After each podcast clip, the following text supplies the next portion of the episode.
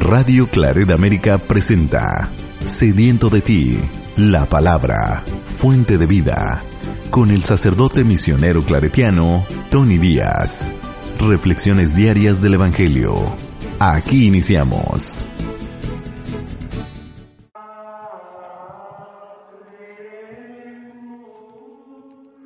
Bienvenidos hermanos a nuestras reflexiones bíblicas de las lecturas del día. Hoy es martes de la trigésima segunda semana del tiempo ordinario, martes de la trigésima segunda semana del tiempo ordinario y hoy celebramos una fiesta interesante y curiosa. Es la fiesta de la dedicación de la Basílica de Letrán. Ya explicaré un poco más por qué es curiosa y interesante esta fiesta. La primera lectura de hoy viene del libro del profeta Ezequiel, capítulo 47, versículos 1 al 2, 8 al 9 y 12. En aquellos tiempos un hombre me llevó a la entrada del templo. Por debajo del umbral manaba agua hacia el oriente, pues el templo miraba hacia el oriente y el agua bajaba por el lado derecho del templo al sur del altar. Luego me hizo salir por el pórtico del norte y dar la vuelta hasta el pórtico que mira hacia el oriente, y el agua corría por el lado derecho. Aquel hombre me dijo, estas aguas van hacia la región oriental, bajarán hacia el Arabá, entrarán en el mar de aguas saladas y lo sanearán. Todo ser viviente que se mueva por donde pasa el torrente vivirá. Habrá peces en abundancia, porque los lugares a donde lleguen estas aguas quedarán saneados. Y por donde quiera que el torrente pase, prosperará la vida. En ambas márgenes del torrente crecerán árboles frutales de toda especie, de follaje perenne e inagotables frutos. Darán frutos nuevos cada mes, porque los riegan las aguas que emanan del santuario. Sus frutos servirán de alimento y sus hojas de medicina. Palabra de Dios. El salmo responsorial es el salmo 45 y el responsorio es Un río alegra a la ciudad de Dios. Un río alegra a la ciudad de Dios. Dios es nuestro refugio y nuestra fuerza, quien en todo peligro nos socorre. Por eso no, no, tememos aunque tiemble y aunque al fondo del mar caigan los montes. Un río alegra a la ciudad de Dios. Su morada el Altísimo hace santa. Teniendo a Dios, Jerusalén no teme, porque Dios la protege desde el alba. Con nosotros está Dios, el Señor, es el Dios de Israel, nuestra defensa. Vengan a ver las cosas sorprendentes que ha hecho el Señor sobre la tierra. Un río alegra a la ciudad de Dios. La segunda lectura de hoy viene de la primera carta de San Pablo a los Corintios, capítulo 3, versículos 9 al 11 y 16 al 17. Hermanos, ustedes son la casa de Dios que Dios edifica. Yo, por mi parte, correspondiendo al don que Dios me ha concedido, como un buen arquitecto, he puesto los cimientos, pero es otro quien construye sobre ellos. Que cada uno se fije cómo va construyendo. Desde luego, el único cimiento válido es Jesucristo, y nadie puede poner otro distinto. ¿No saben acaso ustedes que son el templo de Dios y que el Espíritu de Dios habita en ustedes? Quien destruye el templo de Dios será destruido por Dios, porque el templo de Dios es santo y ustedes son ese templo.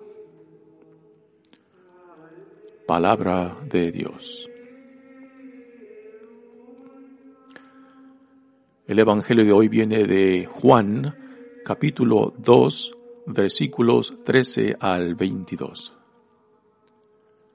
Cuando se acercaba la Pascua de los judíos, Jesús llegó a Jerusalén y encontró, el encontró en el templo a los vendedores de bueyes, ovejas y palomas, y a los cambistas con sus mesas. Entonces hizo un látigo de cordeles y los echó del templo, con todo y sus ovejas y bueyes, y a los cambistas les volcó las mesas y les tiró al suelo las monedas. Y a los que vendían palomas les dijo, quiten todo de aquí y no conviertan en un mercado la casa de mi padre. En ese momento sus discípulos se acordaron de lo que estaba escrito, el celo de tu casa me devora. Después intervinieron los judíos para preguntarle, ¿qué señal nos das de que tienes autoridad para actuar así?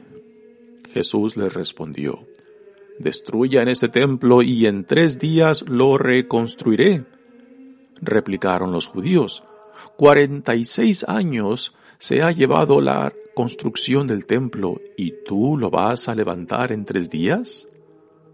Pero él hablaba del templo de su cuerpo.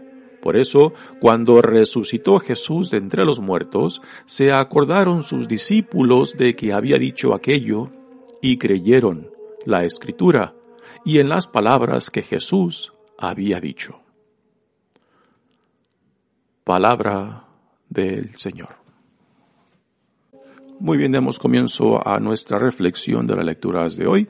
Como les mencioné al principio, esta es una fiesta, pues, un curiosa, pero también con mucho significado. Es en torno a un edificio, a una basílica. Pero la importancia de esta fiesta no está en el edificio, la basílica misma, está en el significado de esta basílica de Letrán. Que es, ¿cuál es el significado? Es la unidad de la iglesia y también la unidad con el Papa. Este es el tema central de esta fiesta. Bueno, y ahora, ¿por qué esta basílica de Letrán? Bueno, empecemos con la palabra basílica. La palabra basílica se nos, da de, de, los tiempos del Imperio Romano. Arquitectal, arquitectónicamente, una basílica es una sala grande con ciertas dimensiones definidas que se utilizaban para el público. Cuando se adopta el, el título este de basílica a las iglesias cristianas, se le otorga a ciertas iglesias que el Papa le da ciertos privilegios. Así que, por ejemplo, en Roma hay cuatro basílicas mayores de importancia y entre ellas la Basílica de Letrán tiene primacía sobre las otras tres. ¿Cuáles son las cuatro basílicas eh, mayores en Roma? Son esta de Letrán, después está la de San Pedro, Santa María Mayor y la de San Pablo. Son las cuatro basílicas mayores en Roma. Digo mayores porque hay dos títulos que distinguen a basílicas mayores y menores. Por mayores o patriarcales se entiende cierta importancia dentro de la Iglesia Católica Universal y basílicas mayores o patriarcales eh, son, son contadas. Sin embargo, basílicas menores hay muchas dentro de la Iglesia Católica. Ah, ¿Por qué Basílica de Letrán? Bueno, el nombre Letrán viene del siglo V, cuando la familia Letrán, una familia de influencia en tiempos del emperador Constantino, dona cierta tierra para, para el, el emperador Constantino, quien después dona esta tierra para la construcción de esta iglesia, que pasa a ser la iglesia del obispo de Roma, el Papa. Así que la familia Letrán dona la tierra al, al, emperador Constantino, Constantino la dona a la iglesia, y de ahí viene el nombre de Letrán. Muchos piensan de que la Basílica de San Pedro en Roma es la iglesia del Papa. En realidad no, la, la iglesia del Papa en Roma es esta, la Basílica de Letrán. Históricamente esta es la, la, la catedral del obispo de Roma, quien es el, el Papa. Y esta basílica, por ser la basílica donde se contiene la silla, que es el símbolo de autoridad del Papa, pues por eso tiene la primacía de entre las otras basílicas mayores en Roma. Bueno, y la pregunta yo creo que muy básica que se puede hacer, ¿por qué si esta es la iglesia del obispo de Roma, del Papa, por qué el Papa reside en la Basílica de San Pedro? Bueno, esto es por cuestiones históricas. Desde el, el año 1376, el Papa, reinante en aquellos tiempos, uh, porque divisiones internas dentro de la iglesia se había instalado en Francia, en Avignon, y después de que termina esta división interna de la iglesia, el Papa regresa a Roma de Avignon a Francia, pero en vez de regresar a esta Basílica de Letrán, que es la basílica, la catedral oficial del obispo de Roma, eh, se instaló en San Pedro porque esta basílica estaba destruida. Y así que históricamente desde, ese, desde el siglo XIV, fines del siglo XIV, el Papa reside en la Basílica de San Pedro por cuestiones históricas. Esta Basílica de Letrán ah, fue construida en el siglo, siglo V, mediados del siglo V, pero sufrió por terremotos, incendios, uh, destrucciones en diferentes periodos de la historia. Esta iglesia actual hoy en día fue construida en el año 1646. Así que después de que fue reconstruida, el Papa sigue viviendo uh, como hoy en la Basílica de San Pedro. Pero esta es históricamente uh, la iglesia del obispo de Roma y tiene primacía sobre las otras tres basílicas mayores o patriarcales en Roma, uh, porque es el, la, porque es la iglesia del Papa, el, obispo de Roma. Simple y sencillamente por eso. Ahora, ¿por qué? ¿Por qué una fiesta en torno a un edificio? No es el edificio mismo lo que estamos celebrando. Es el significado de, de esta iglesia del obispo de Roma y el significado es la autoridad y la unidad de toda la iglesia en torno al Papa, uh, junto con todos los otros obispos um, que son parte de la Iglesia Católica Universal. El Papa es el primero entre iguales, es así como se le define su autoridad. La forma en que se le define a esta Basílica de Letrán de que es la madre iglesia de todas las iglesias de Roma y del mundo, del mundo católico. El título oficial que lleva esta Basílica de Letrán es Basílica o Iglesia de nuestro, del, del Santísimo Salvador y de Juan Bautista y Juan Evangelista en Letrán. Este es el nombre oficial que lleva, o el título oficial que lleva esta Basílica de Letrán. Así que como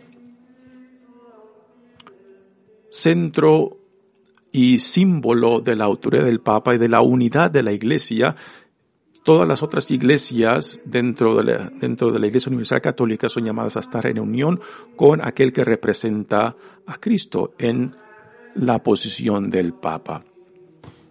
Y esto realmente es algo muy significante, puesto que nuestra Iglesia Católica Universal pues está compuesta de una diversidad impresionante. Creo que somos la Iglesia la más diversa en el mundo, donde están representadas quizás la mayor parte de las culturas, lenguas, pueblos en el mundo, y sin embargo un tema constante eh, que resalta, por ejemplo, en nuestra liturgia es la unidad, de que por encima de nuestra diversidad, de la belleza de nuestra diversidad, está, está el llamado a la unidad como pueblo de Dios, como una sola familia de Dios, puesto que tenemos a un solo creador, a un solo Padre, a un solo Salvador, a un solo Redentor, ¿no? Y esta es la unidad a la cual somos llamados.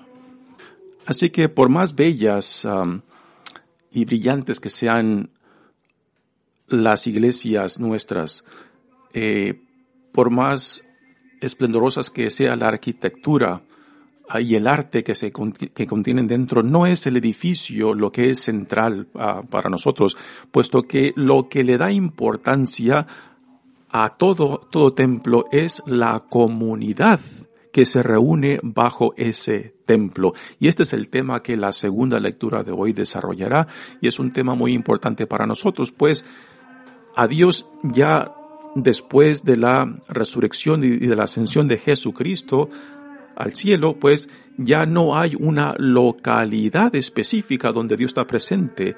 El Espíritu de Dios hace presente la presencia de Dios mismo donde se reúne la comunidad. Así que si todas las iglesias y templos en el mundo de nuestra iglesia católica fueran destruidas, la iglesia aún continuaría porque la iglesia reside donde está el pueblo de Dios. Y donde está el pueblo de Dios, ahí está presente el Espíritu también.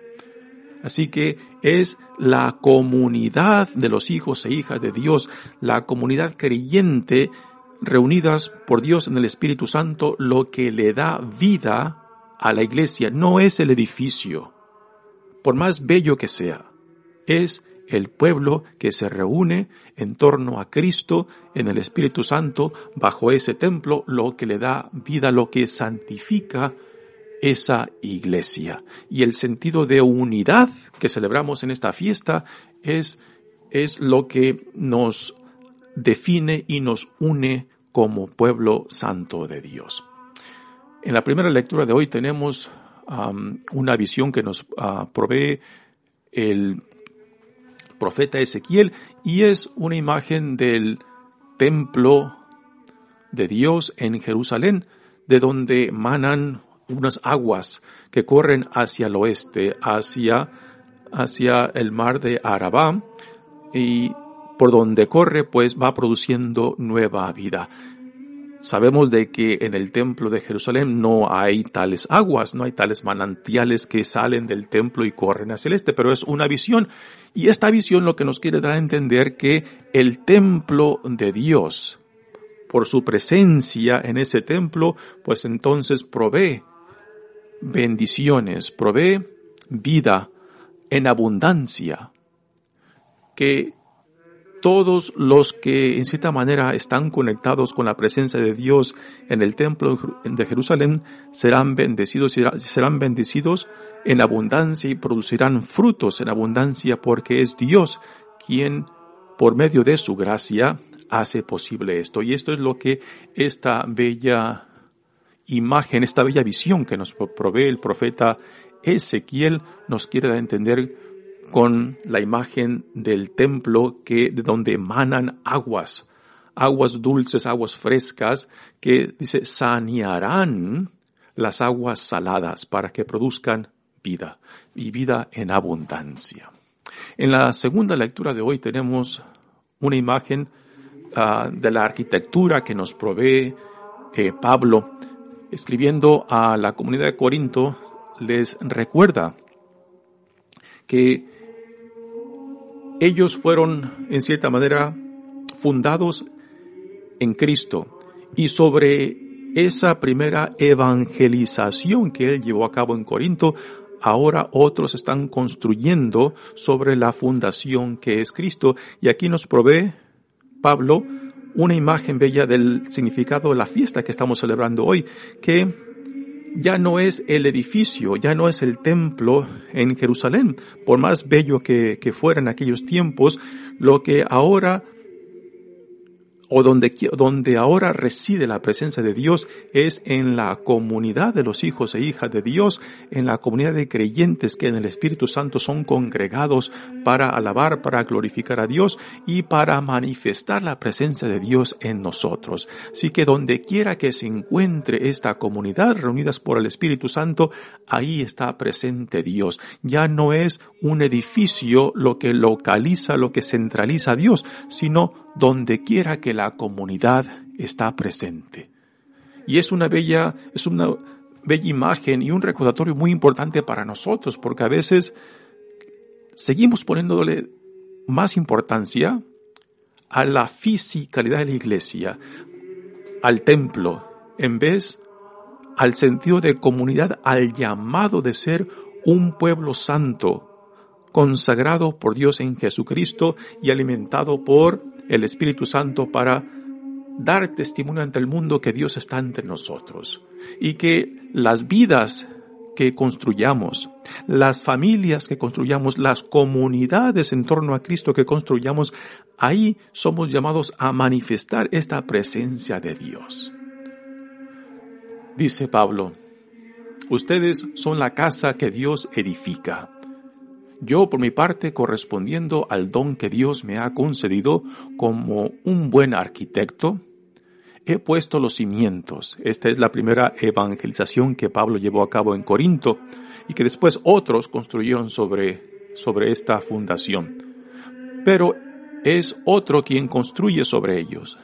Cada uno se que se fije cómo va construyendo, o sea, qué tipo de vida estamos, estamos creando en torno a, esta, a este llamado que hemos recibido en Jesucristo.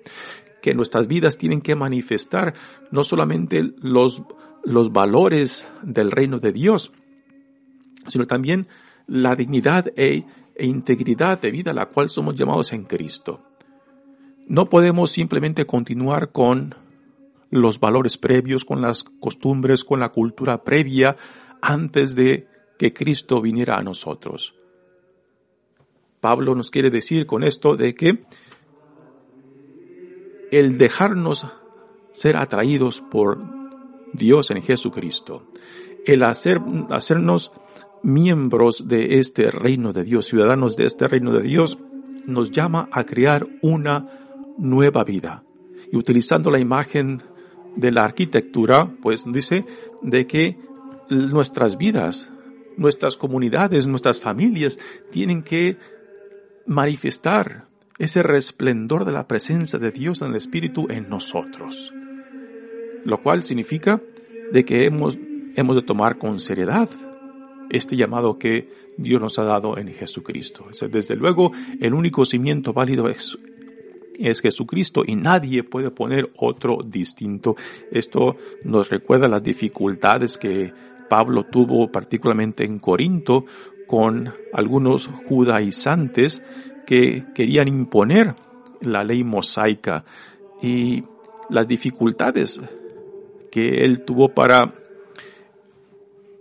eh, asegurarse de que fuera Cristo quien construyera esa iglesia y que no simplemente se iba a imponer la ley mosaica sobre particularmente a los no judíos, a los paganos que fueran recibidos en la iglesia. Este fue un tema que se trató y que Pablo defendió valientemente en el primer concilio en Jerusalén. Ah, así que Pablo aquí nos recuerda de lo que significa ser parte de este reino que Dios ha inaugurado en Jesucristo. Dice, ¿no saben acaso ustedes que son el templo de Dios y que el Espíritu de Dios habita en ustedes. Aquí nuevamente Pablo nos recuerda de que lo que santifica el, al templo, al edificio, es la comunidad que se reúne bajo ese templo en el Espíritu Santo. No es el edificio mismo lo que nos santifica, es el Espíritu Santo que por medio de la comunidad que le da vida a ese edificio, santifica a ese edificio. Quien destruye el templo de Dios será destruido por Dios, porque el templo de Dios es santo y ustedes son ese templo. Así que la comunidad, los hijos e hijas de Dios tienen más importancia que el edificio mismo. Y a veces, y a veces, yo creo que experimentamos todo lo contrario, de que al darle tanta importancia a la fisicalidad del, templo, ¿no? A la belleza del templo, al sentido artístico del templo, como que el ser humano queda ya ah, en segundo plano o no tiene la misma, la misma importancia y, y a veces pues hacemos de esto, de los edificios, por más bellos que sean, pues algo algo tan sagrado que ya no es digno el, ser humano, los hijos e hijas de Dios, de poner pie, de pisar esos lugares, ¿no? Y, y, cuando vemos esto, pues estamos poniendo al edificio por encima de la dignidad de los hijos e hijas de Dios, puesto que el edificio mismo está ahí para servir, para servir a la comunidad, para servir a los hijos e hijas de Dios y no lo contrario. Bueno, pasemos ahora al Evangelio de hoy. Viene de Juan y tenemos aquí a Jesús que va a Jerusalén para las fiestas pascuales y ahí se nos da esta escena que en los otros evangelios de Mateo, Marcos y Lucas, esta escena la vemos hacia el final de la vida de Jesús cuando entra triunfalmente a Jerusalén. Pero el evangelista Juan aquí la pone al principio prácticamente de su evangelio después de las bodas de Caná. Así que es, algo muy curioso el por qué el evangelista Juan decide poner esta escena donde Jesucristo eh, pues purifica el templo y lo pone al principio de su vida. Dice, cuando se acercaba la Pascua de los judíos, Jesús llegó a Jerusalén y encontró en el templo a los vendedores de bueyes, ovejas y palomas, y a los cambistas con sus mesas. Entonces hizo un látigo de cordeles y los echó del templo con todos sus ovejas y bueyes, y a los cambistas les volcó las mesas y les tiró al suelo las ovejas.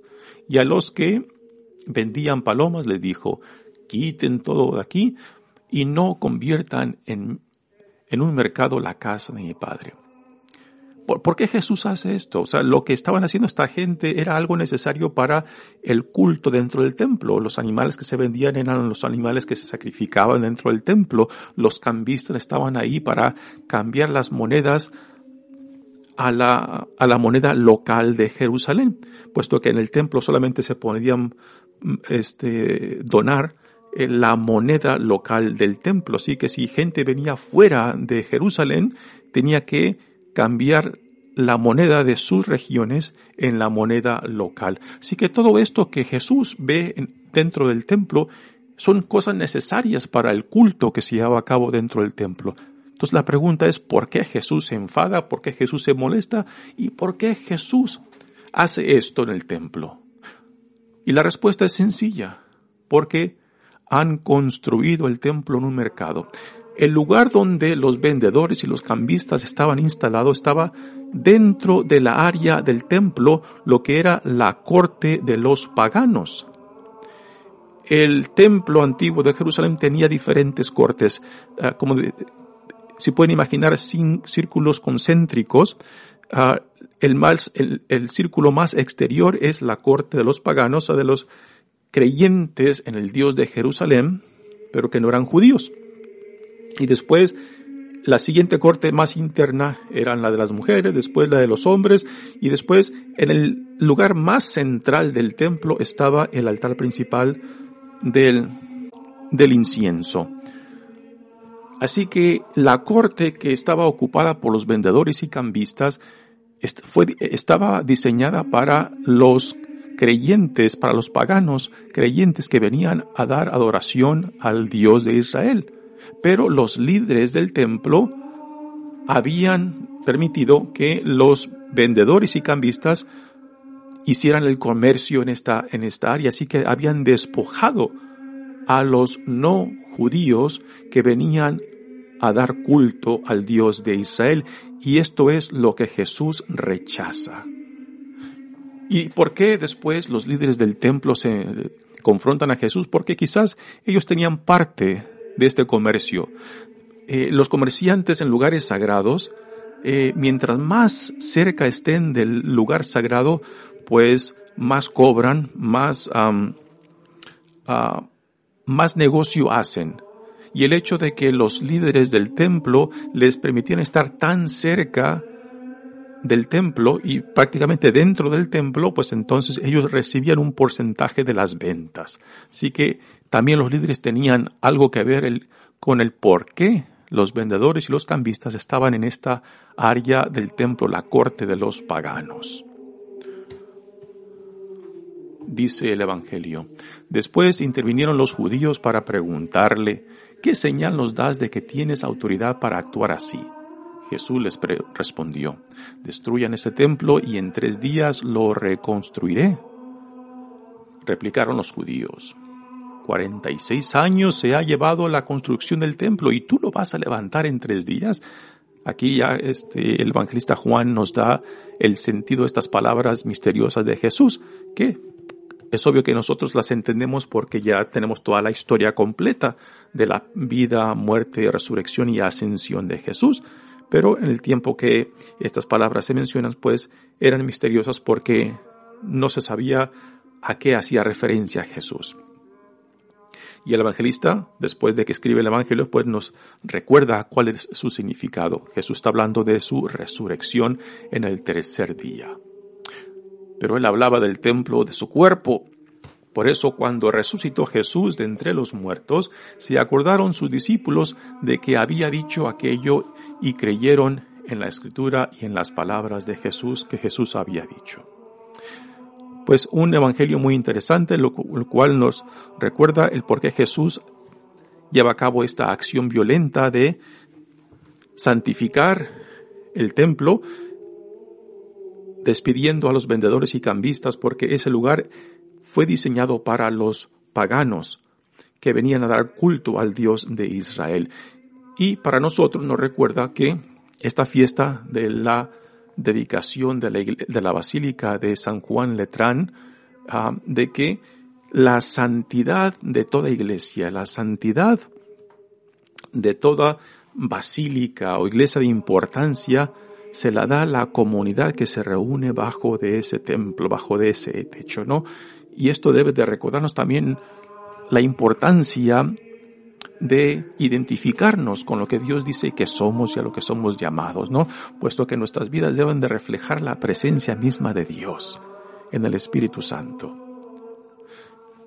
Mi nombre es Padre Tony Díaz, misionero claretiano. Que Dios los bendiga. Radio Claret América presentó Sediento de ti, la palabra. Fuente de vida. Sus comentarios son importantes. Contáctenos en radioclaredamerica.gmail.com